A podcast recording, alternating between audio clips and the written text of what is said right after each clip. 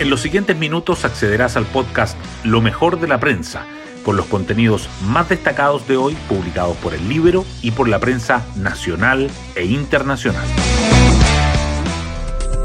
Buenos días, soy Magdalena Olea y hoy es lunes 20 de noviembre. Saludo a Javier Milei por su triunfo y a Sergio Massa por su digno reconocimiento de la derrota. Al pueblo argentino le deseo lo mejor y sepan que siempre contarán con nuestro respeto y apoyo. Este es parte del mensaje que el presidente Boric le envió al mandatario electo de Argentina.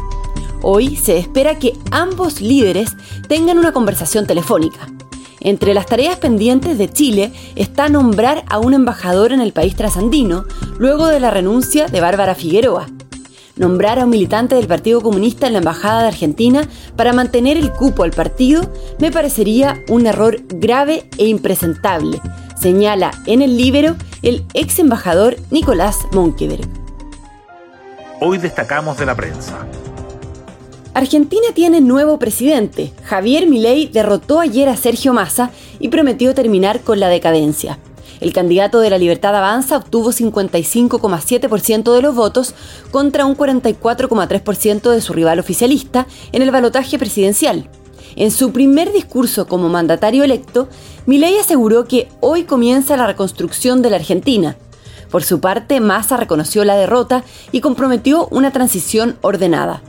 La prensa hoy revisa las implicaciones del resultado y los desafíos del nuevo presidente. Y en el libro les contamos sobre el ácido historial de comentarios entre Milei y Boric, ya que Milei ha sido crítico del presidente Gabriel Boric desde que éste asumió, lo que marcará la nueva relación bilateral con Argentina.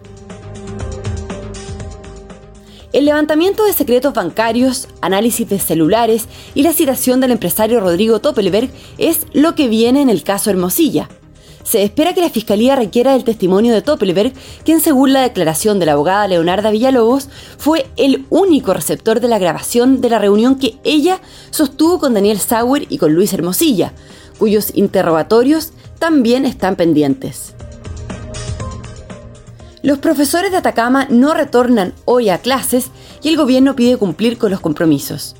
Más de 30.000 estudiantes de las comunas de Copiapó, Tierra Amarilla, Caldera, Diego de Almagro y Chañaral seguirán sin clases, luego de que el Colegio de Profesores de Atacama decidiera extender el paro docente, que ya supera los 80 días, acusando incumplimiento del Ministerio de Educación.